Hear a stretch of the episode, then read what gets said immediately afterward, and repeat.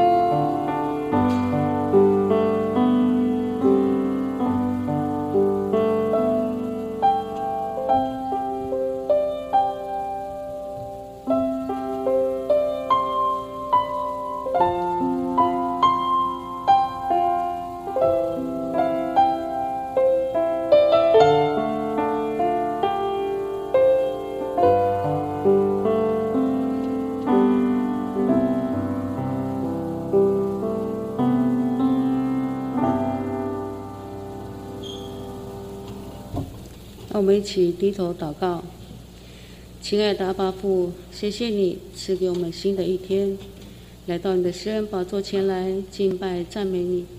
天父，我们感谢你派遣你的独生爱子为我们从死里复活，使不是信徒和你和天使一同欢乐。主耶稣，你胜过死亡的权柄，求你叫我们与你得胜有份。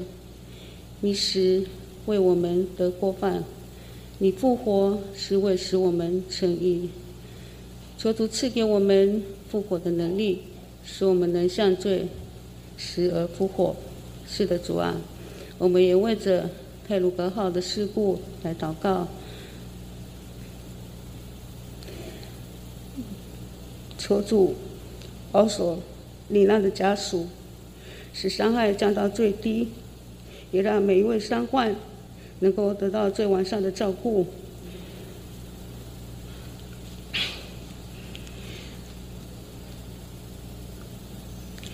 求主加添力量与智慧，带领救难人员处理所有的状况。主要我们也将今天的主日礼拜交托仰望在主的手中，求神的圣灵与我们同在。主啊，我们谢谢你，祷告奉耶稣的名，阿门。我们一起站立来攻读主导文，起。我们在天上的父，愿人都尊你的名为圣。愿你的国降临，愿你的旨意行在地上，如同行在天上。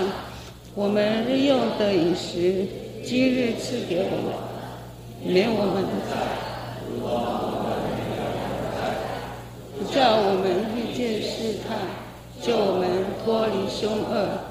因为国度、权柄、荣耀，全是你的，直到永远。阿门。诗歌赞美，我们请敬拜团来带领我们敬拜赞美。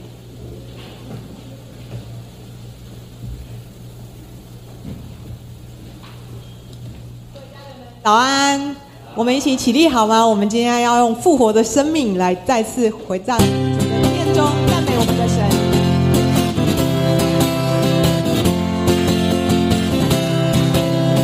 我们每一个都是神所拣选的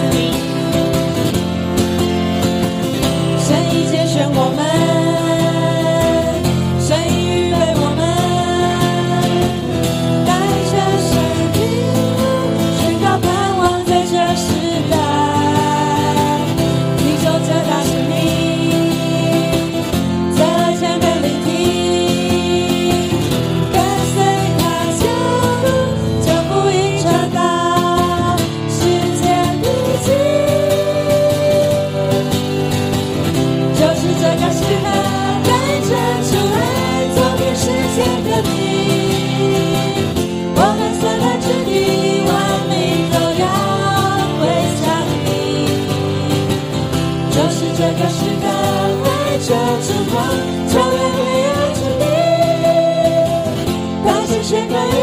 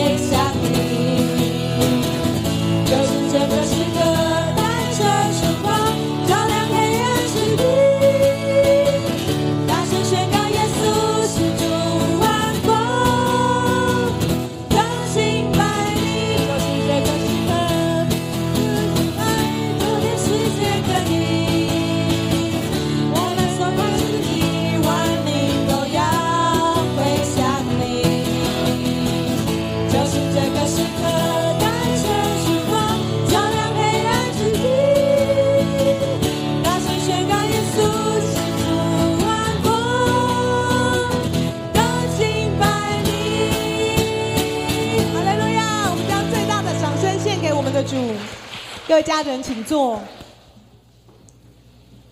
我想邀请弟兄姐妹一起跟我一起，现在来一起做一个祷告，因为我们都知道这个礼拜有很严重的一些嗯车祸的事件，在列车的当中有很多人的呃生命就离开了，有很多的家人因为这样而破碎，所以我们一同来为他们祷告。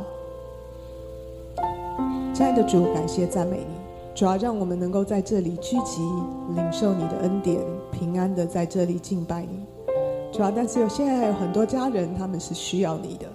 主要，虽然他们有的人还不认识你，但是我们相信，主要你的灵依然运行在那里，你的爱要充满在那里。主要你要安慰，主要也帮助那些目前在伤痛当中的人。主要孩子恳求主，让我们有爱人的心。主要不论是为他们祷告，不论是为他们奉献，不论是在各样的事上，主要若是我们能尽一己之力的，主要就让我们有行善的能力。主要孩子恳求主，你将更多的爱赏赐在我们的里面，让我们有给人的能力，也能够成为你美好的器皿，是成为一个管道。主啊，就恳求主，更多更多的爱充满在这个地方。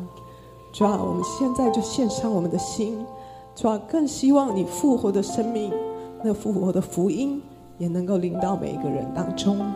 主啊，我们献上我们的生命，也在你的里面。恳求主，你是爱我们的父，让我们知道你不是那个惩罚的人人的。主啊，让我们用爱来包容更多，在爱里面是没有惧怕的。主啊，赞美你，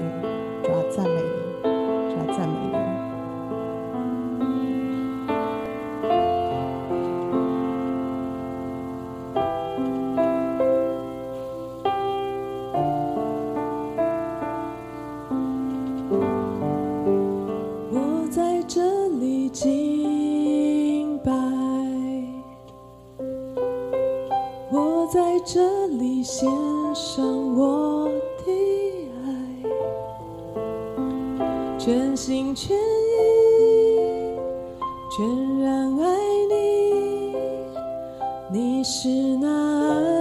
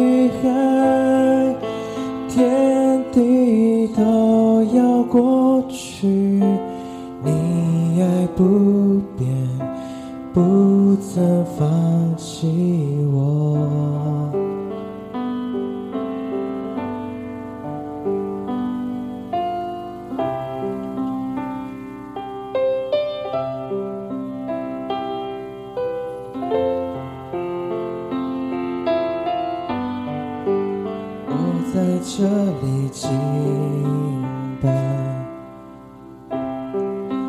我在这里献上我的爱。全心全意全然爱你你是那爱我的天赋。我在这里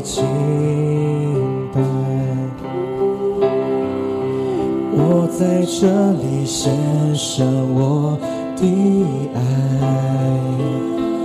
你的恩惠，你的慈爱，一生一世追随着我。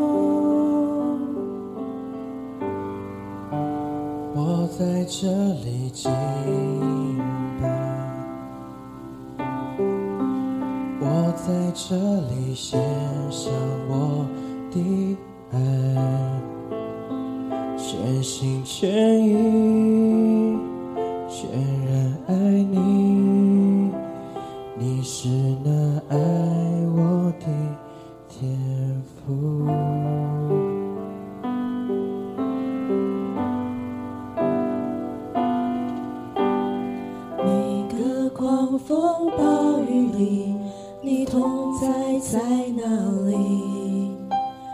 每个闹钟嘀咕里，你恩典在哪里？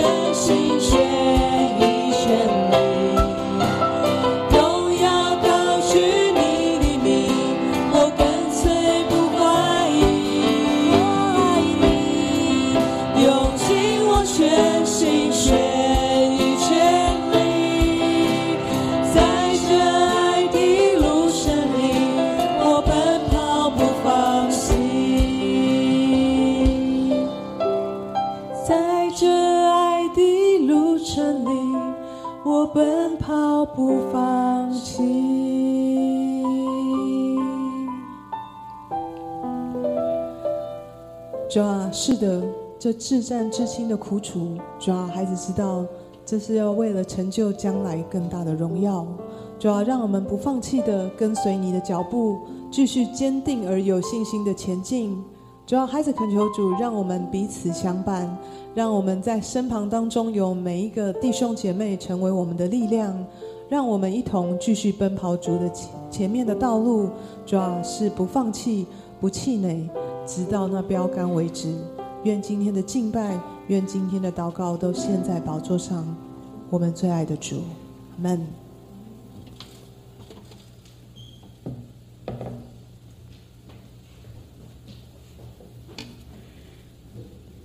神的话今天记载在马太福音二十八章一到十节，由我来起，家人来应。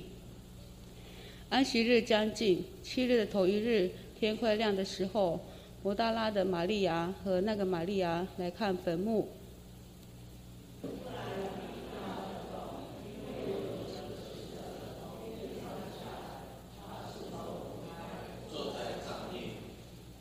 他的相貌如同闪电，衣服洁白如雪。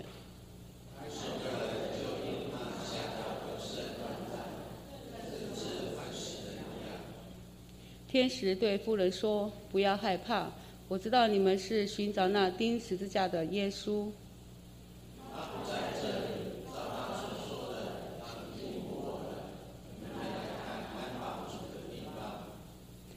快去告诉他的门徒，说他从死里复活了，并且在你们以先往加利利去，在那里你们要见他。看哪，我已经告诉你们了。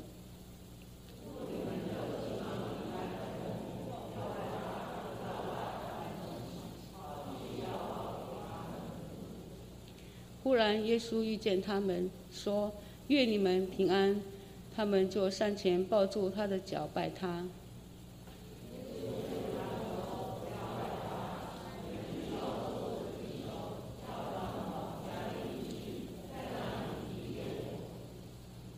讲到今天牧师讲到的题目是“愿你平安，愿你平安”。亲爱家人，大家平安。我们开始进入神话之前，我们跟隔壁讲说：“愿你平安。”这些平安，或许对现在生活在台湾这块岛屿上面的每一个人来讲，确实是一个很大的祝福。我们愿这个平安，也在这次受灾难的所有的花莲的火车上面受苦受难的人，我们再再做个祷告。父神，在主日的清晨，我们来到你面前，再次经历。神你复活的大能，也再次经历神你的爱就在我们当中，也再次经历平安就在所有受苦受难的人身上，平安也在每一个信主的人身上。当我们在口说平安的时候，主啊，我们成为一个祝福别人的人，因为我们所到的每个地方也带来平安。愿平安临到台湾这块土地上面，让所有受苦受难在火车上面丧失亲人或在重伤当中面对明天的每个人，愿平安的神赐给他们平安。耶稣，我们谢谢你，我们将祷告奉耶稣的名，阿门。基督徒常常会讲一句话，那就是我的心里不平安，我的心里很平安。当我们重新来想这样的话语当中的时候，我们回顾过去所经历的每一天。当我们认为事事多顺利，我们就会认为说我的心里很平安。可是当我们面对了很多的挫折、很多的难处的时候，我们就开始觉得我的心里不太平安。就如同我们所面对的很多难处，从去年开始，全世界面对疫情的攻击，很多人心里没有平安。好不容易熬过了一年，又面对新的一年，我们认为好像有一个新的开始，但是没有想到，好像又没有结束，我们心里又没有平安。好不容易又经过了平安的一阵子，可是又发生了花莲火车事件，我们的心里又不平安。当我们重新来回顾我们过去所经历的每天，我们发觉为什么我们会失去平安？很多时候。就是因为我们的心理恐惧，当我们心里一恐惧的时候，那个不平安的心就临到我们身上。当我们心里恐惧的时候，我们就开始害怕每一天的来到。尤其当我们心里没有平安的时候，我们就很怕的那个恐惧是未来是不是已经催逼在我的身上，让我对未来很多的不确定感。说生命过程当中最难面对的就是内在的恐惧。因为内在恐惧，让我们无法面对明天；内在的恐惧，也让我们心里越来越感受不到真正的平安。有一本书叫做《恐惧学》，它是近世代一个非常出名的一个心理学家，叫做贾德纳。贾德纳在他所写的一本书叫《恐惧文化：如何操控你的大脑》这本书当中，他一开始当中他说了。他自己在观察现代人所经历的每一天，他这样说：“我们身处在有史以来最健康、最长寿又最富有的时代，但恐惧却不减反增。这个时代最大矛盾就在此。”贾德纳这个心理学家，他面对的。每个人心里的难处当中，他感受到，照理讲，我们生活在也这么安全、这么富有，甚至这么健康的时代当中，应该每个人应该心里很平安。可是我们却发觉，越贫越富有的年代，甚至越长寿年代，或是越健康年代当中，反而现代人越来越不平安，甚至恐惧没有减少，反而越来越多。亲爱家人，当我们好好去想，在圣经当中所经历每一天，我们就可以知道说，确实恐惧常常盘踞在你我的心。在马太福音四章二十五节当中，曾经描写了这一段的故事，也是我们非常熟悉的一段故事。门徒然后在地中，就是在那个加利利湖当中，圣经描写了这样的经文说：夜里四更天，耶稣在海面上走，往门徒那里。门徒看见了耶稣走在海面上，就惊慌，因为对犹太人来讲。湖，甚至他们没有经历过的海，那是一个邪恶者，甚至撒旦所居住之地。他们对夜晚是充满了恐惧跟害怕。所以你可以想象，当门徒然后在加利利湖当中，那时候是晚上，然后船又在海的上面，他们第一个就心里充满了恐惧，而且看到有一个黑影从很远的地方慢慢的走过来。所以他们心里那个恐惧的心马上油然而生，所以门徒就大声呼喊说：“是鬼，是鬼！”他们心里害怕，就大声的吼叫，大声的吼叫。耶稣来到他们当中，都对他们讲了一句话：“说你们放心，是我，不要怕。”当你看到这样的经文当中，你就很清楚知道说，其实不是只有现代恐惧。在耶稣时代的门徒心里也恐惧，我们都有不同恐惧。有人对食物恐惧，有人对工作恐惧，有人对家庭恐惧，有人对未来恐惧。在你我的生命当中，我们都隐藏着，我们内在只有自己知道的恐惧。说当那个内在的恐惧，然后临到你的身上的时候，你就无法自主，无法来面对明天，甚至所要走的每一路。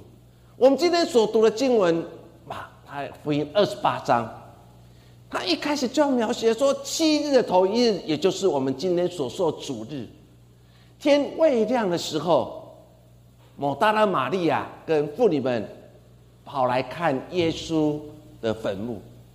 当他们来到这个坟墓前的时候，看见那个石头已经滚开了，已经不见了。他们看见的是里面的坟墓是空的。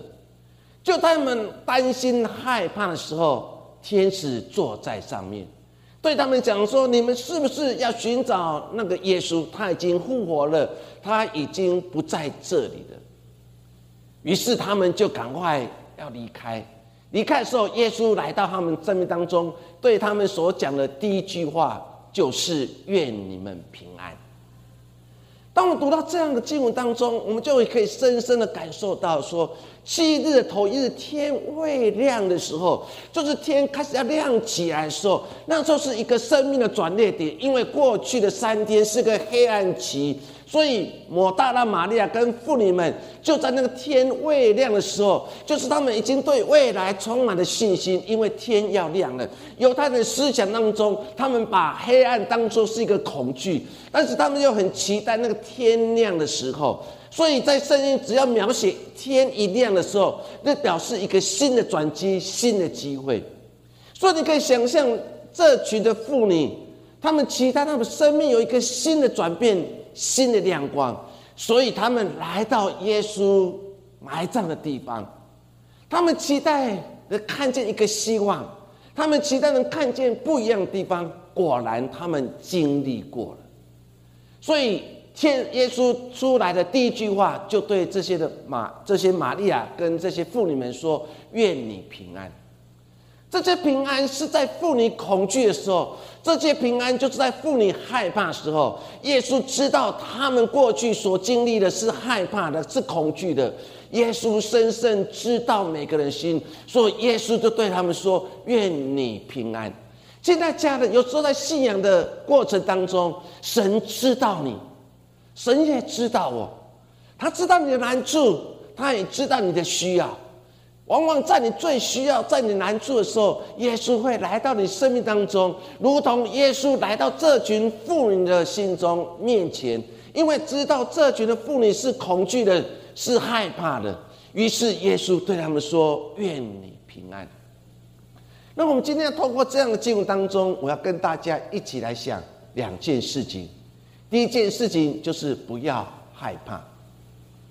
马太福音二十八章第五节、第六节说，天使就对这群的妇女说：“不要害怕，我知道你们是寻找那定时架耶稣，他不在这里，照他所说的已经复活了。”天使对这群妇女说的第一句话就是：“不要害怕。”你可以想象这个不要害怕事情，对这群的妇女跟摩大拉玛利亚讲是内心是有多大的安慰？因为过去害怕，因为当耶稣被钉在十字架的时候，门徒离开了，门徒四散了，各回各自的本业当中去，开始为未来每天生活而努力。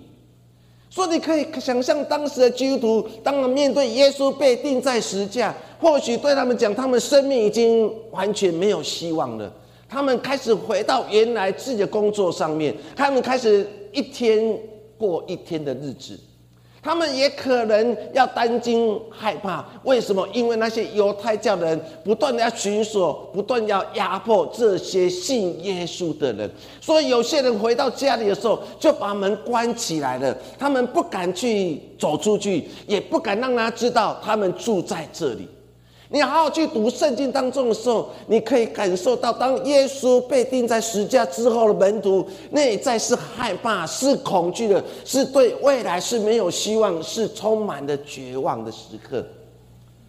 所以，为什么天使出现，对摩大拉玛利亚跟这些妇女们所说的第一句话，竟然就是说：“不要害怕。”似乎要给这群的。基督徒一个很大安慰，对，过去你害怕，但耶稣的平安会临在你的身上。于是主的天使对他们说：“不要害怕，不要害怕，因为耶稣已经不在这里，他已经复活了。”布朗这个很著名一个心理学家，他写了一本书叫《脆弱的力量》。这本书当中，其中有一句话说：“真正的勇敢不是不害怕，而是勇敢的去面对恐惧。真正勇敢不是不害怕，真正勇敢乃是去面对的恐惧。”亲爱家人，我们回顾过去在旧约时代，犹太人过红海的故事，对他们来讲，红海浩大无边。对他们讲，后面有埃及的军队已经追上来了。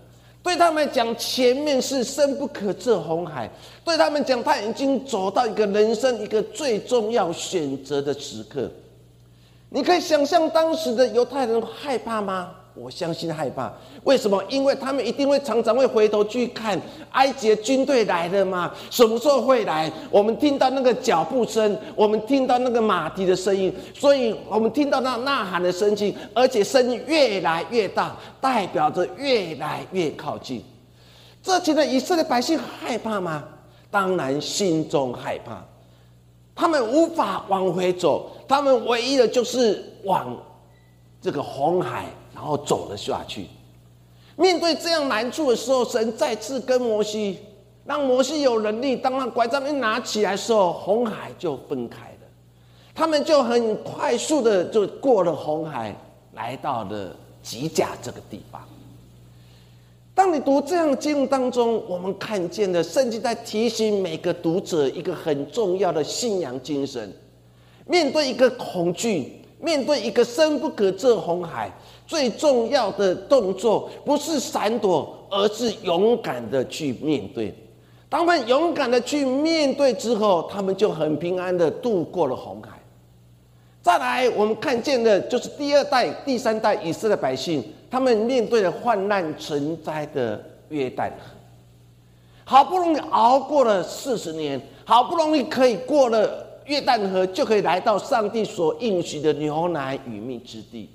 或许当他们抱着非常差的期待，他们要过去的，他们想说过去就是上帝所应许我们祖先的牛奶与蜜之地，每个人心里应该非常的快乐。但是没有想到，当他们来到约旦河河畔的时候，竟然是患难成灾的时刻。你可以想这样抱持的希望，好不容易熬过去的，而且他们爸爸、他们爷爷奶奶跟这样说，过去过的约旦河是上帝所应许牛奶与蜜之地，那个葡萄非常大，大到我们要用两个人扛才可以扛起来。所以可以想象，他们抱着好大脚，好期待哦，好期待可以进入上帝所应许的牛奶与蜜之地，可是却。遇到了患难存在的约旦河，上帝又如何来告诉他们勇敢的走下去啊？所以，上帝就吩咐约书亚说：“你去告诉扛约柜的祭司，就走在百姓的前头行。当他们脚站在约旦河的时候，河水就会分开了。”约书亚相信，扛约柜的祭司也这样相信。他们走在百姓的前头行，果然，他们来到了泛滥城，在约旦河，也是深不可测，而且河水非常的湍急。扛约柜的祭司害怕吗？他们是第一批，万一我踏着下去，河水冲过来，我可能当场就溺毙了。可是神的话语是如此的真实，他们相信了，他们勇敢的去面对了。于是他们扛着约柜，脚站在了约旦河的时候，约旦河就立刻分开了。他们从干干的土地上面走了过去。当我们读到圣经当中这两个非常重要的河流，一个是红海，一个是约旦河，他们同样的面对一个深不可测的患难存在，约旦河跟深不可测的红海。不管是第一代，或是第二代、第三代、第四代的犹太人，他们所面对恐惧是一样的，只是少有埃及的军队。可是我们却看见了，他们面对这样的苦难、这样挑战的时候，他们没有闪躲，他们乃是勇敢的过红海，他们乃是勇敢的过约旦河，来到上帝所应许之地。说，亲爱的家人。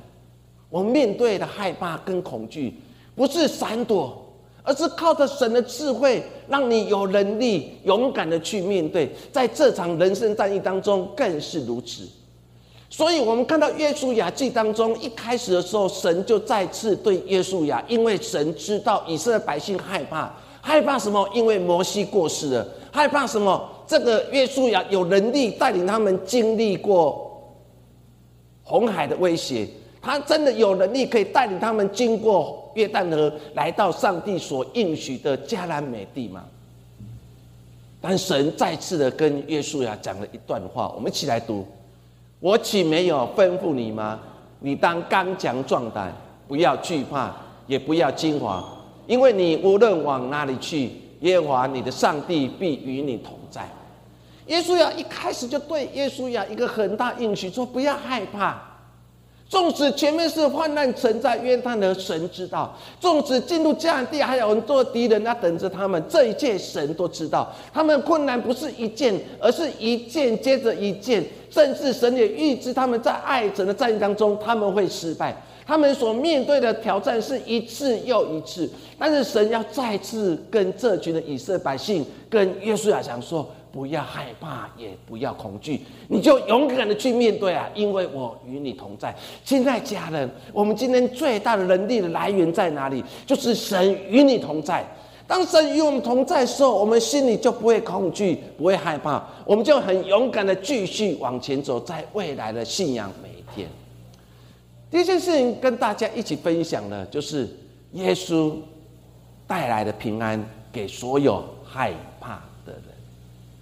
我们继续来看二十八章的第八节到第九节，圣经这样描写说：妇女们就急忙离开坟墓，又害怕，又大大的欢喜，跑去报给他的门徒。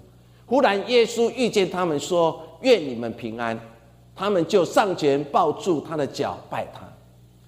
当你把这件事情切两个段落，第一个段落就是他们遇到的坐在石头上面的天使，跟他讲说：“你们要找谁？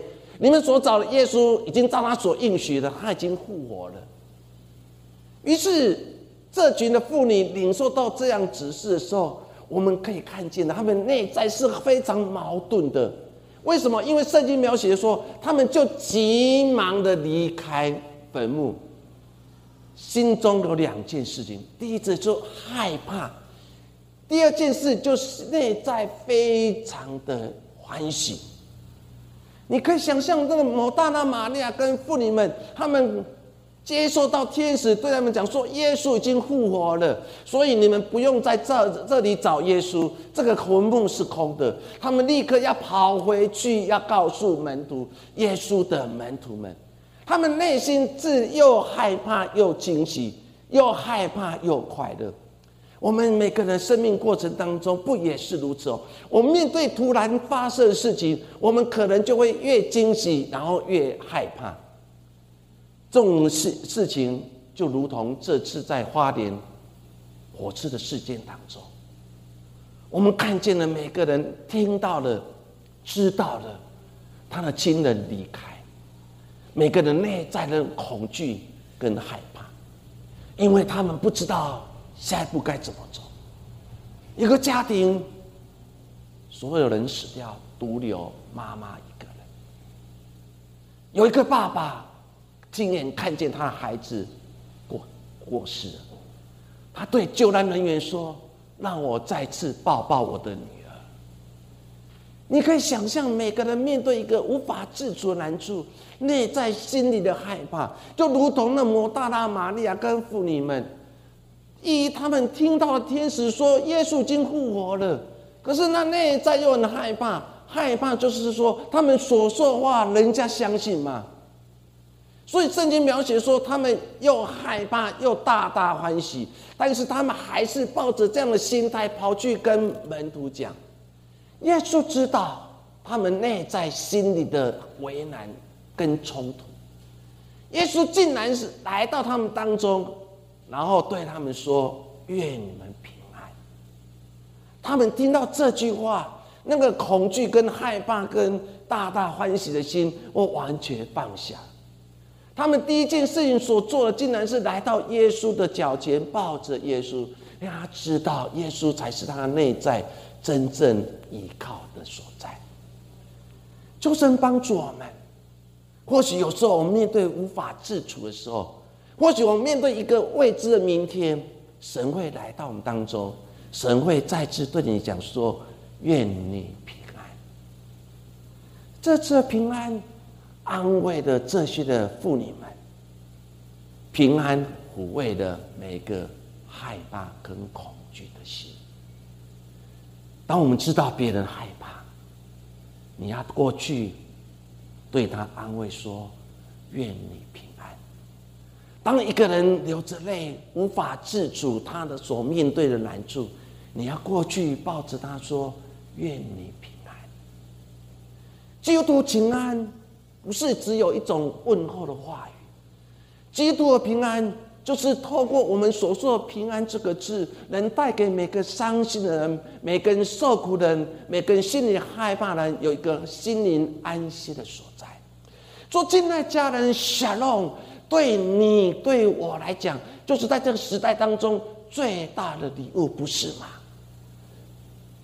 求神祝福你，求神祝我。让平安这个字不是成为一种我们彼此问安的方式，而那个平安真的让每个受苦的人、每个心里恐惧人、心里害怕人，他们心可以得到安慰跟鼓励。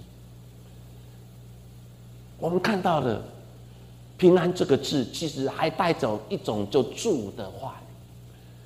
大卫其实他的一生其实起起伏，他曾经逃跑过。也面对扫罗追杀过。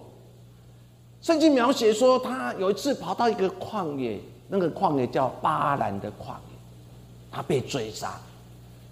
他希望有人可以捐助他，可以有些食物，然后可以继续活下去。于是有人跟他说，有一个人叫拿巴，说他派部下去对拿巴讲说，期待拿巴能伸手来帮助他。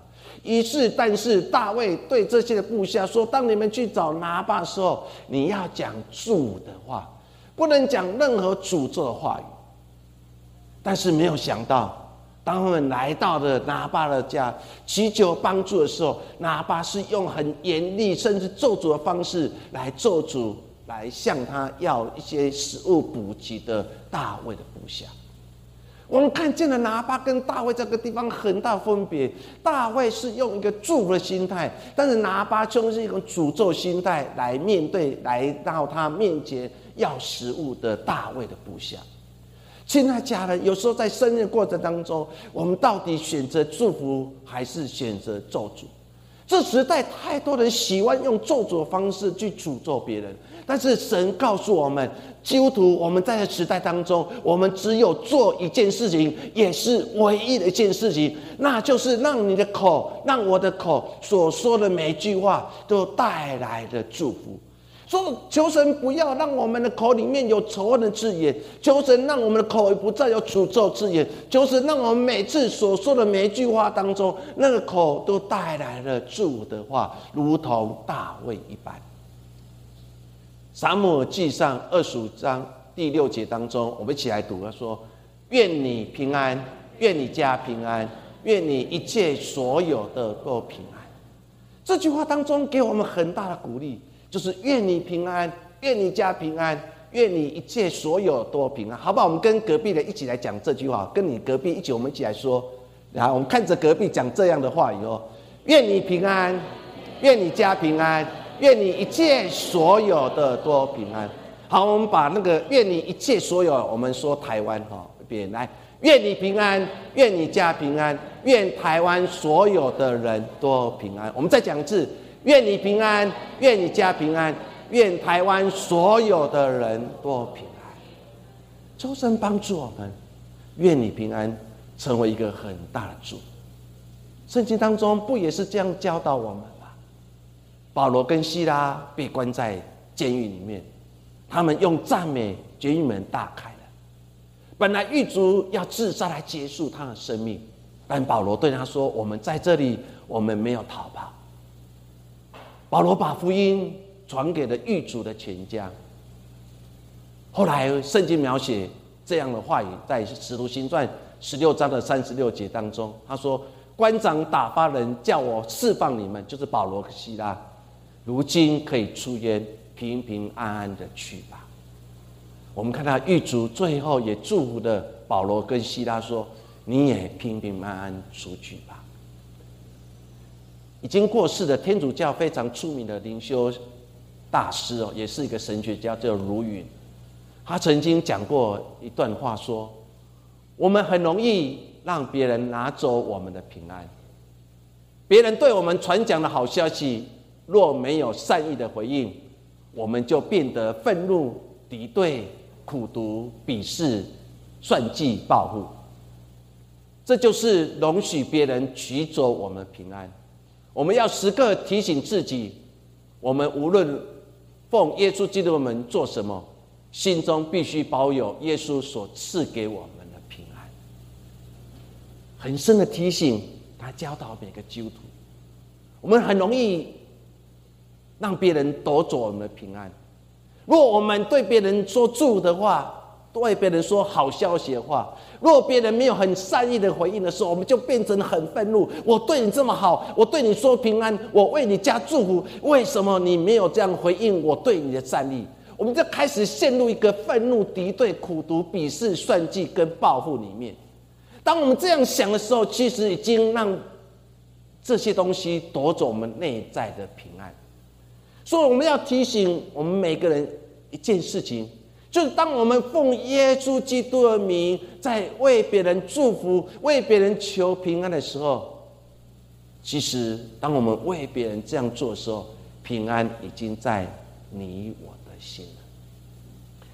最后，我还用犹太人很会用的平安小肉，他跟我们说，平安是完全不一样意思。犹太人他们见面第一句话就是“愿你平安”，来问候别人。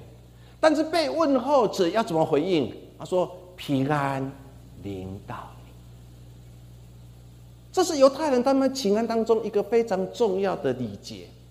那我们也用这样的学习，当我们对别人说“愿你平安”的时候，我们同样的也对别人说“平安也临到你”，好不好？我们一起来练习这样话语。好，我们先从哈隔，你看着隔壁，你跟他讲说“愿你平安”。好，另外一个人就用另外一句话说“平安临到你”。啊，我相信这是一个非常美的祝福，那就是当我们对别人说“愿你平安”的时候，我们就要回应说“愿平安也临到你身上”。耶稣在约翰福音十四章二七节这样说：“我留下平安给你们，我将我的平安赐给你们。我所赐的不像世人所赐的，你们心里不要忧愁，也不要胆怯。求神帮助我们，在这时代当中，让我们的心有平安。我们来做一个祷告。耶稣，我们谢谢你。我们再次透过你的话语当中，有一个新的体会，那就是你所说的平安，在我们每个人内心的世界。主啊，求你也让居住在台湾这块土地的每个人也多平安，也让我们每个家庭多平安，也让我们每个人多平安。耶稣，谢谢你，愿平安神就永同在。我们将祷告奉耶稣的名，阿门。好，我们起立来唱这首诗歌。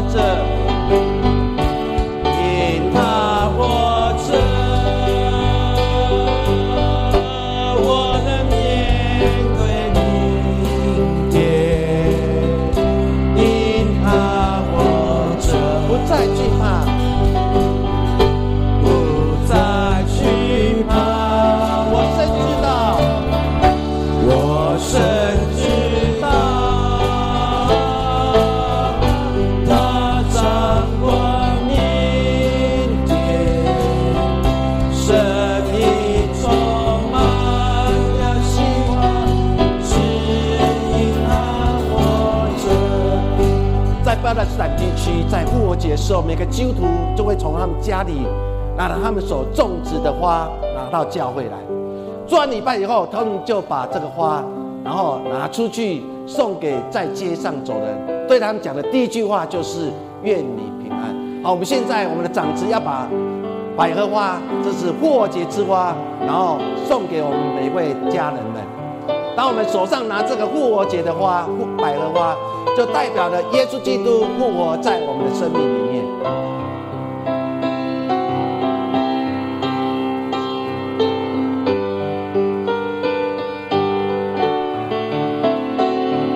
身材爱子，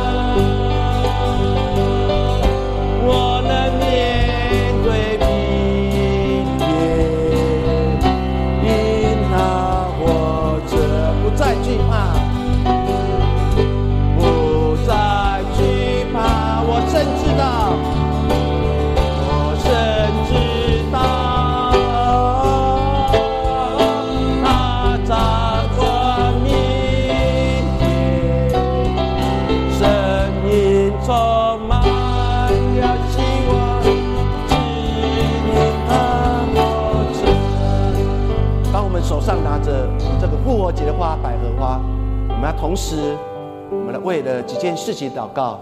我们特别为了这次在花莲火车所发生的灾难祷告，求神安慰每个受苦受难的人。我们也为了陈瑞指导师，他现在住院，求神祝福。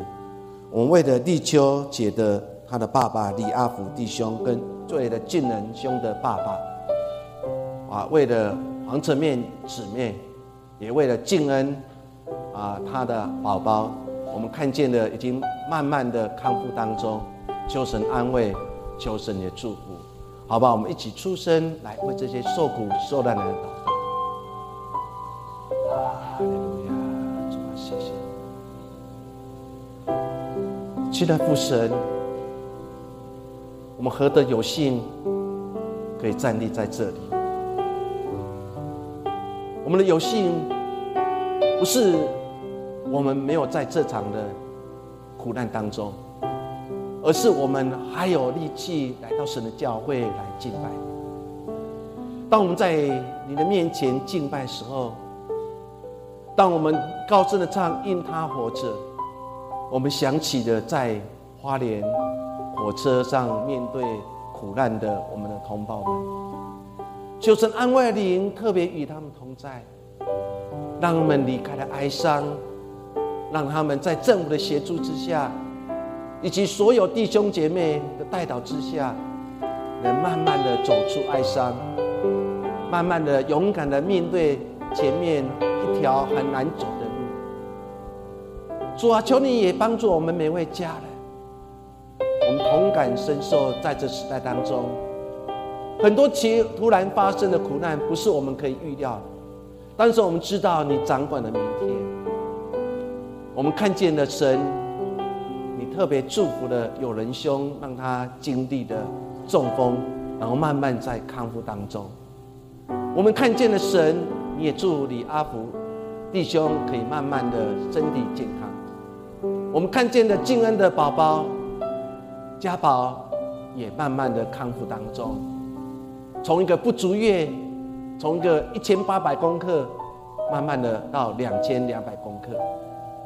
主，我们看见了，当我们同心合意的祷告的时候，摇动上帝的手。我们看见了神也祝福陈瑞慈老师，你也祝了黄晨妹姊妹们。主，我们看见了神你的医治，原来在我们当中。你要对所有来到你面前的弟兄姐妹再次说：不要害怕，不要恐惧。无论你往哪里去，耶和华永远与我们同在。主啊，谢谢你。或许我们对未来开始害怕，或许我们对未来做火车也会心里恐惧，但是我们要把我们一生交托在你面前，因为我们知道你掌管着明天。谢耶稣，求你也祝福美云长老的妈妈，愿平安的神也临到她的生命当中。主啊，当我们当我们在开口说愿你平安，愿我们弟兄姐妹平安的时候，我们同时也要为世界说愿世界都平安，也为台湾所有的人都平安，更为我们家里的人都平安。主啊，我们将我们家里的每一个人交托在你面前。有些人会花东去探亲，有些人会啊花东去扫墓。主啊，求你圣灵就与他们同在，让他们平安。我们特别将一瓶。干事的妈妈下礼拜也要面对手术，求神医治灵特别与他同在，让他的心有平安，让平安的神赐下平安。耶稣，谢谢你，耶稣，我们谢谢你，我们这样祷告，奉耶稣的名，阿。我们在唱这首诗歌，因他活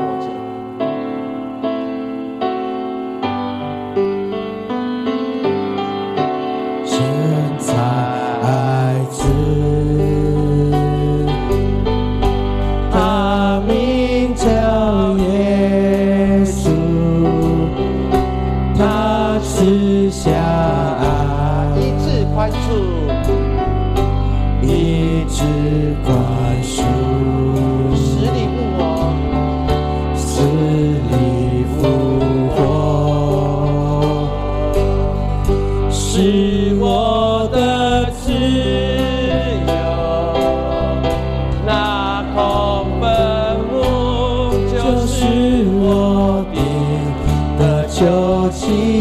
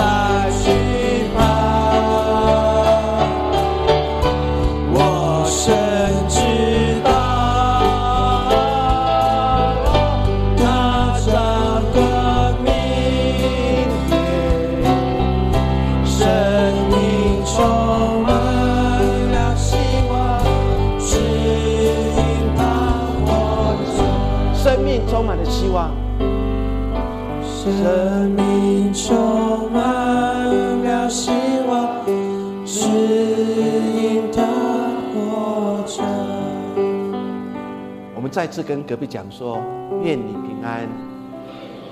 我们回应他说愿你家平安。我们请坐。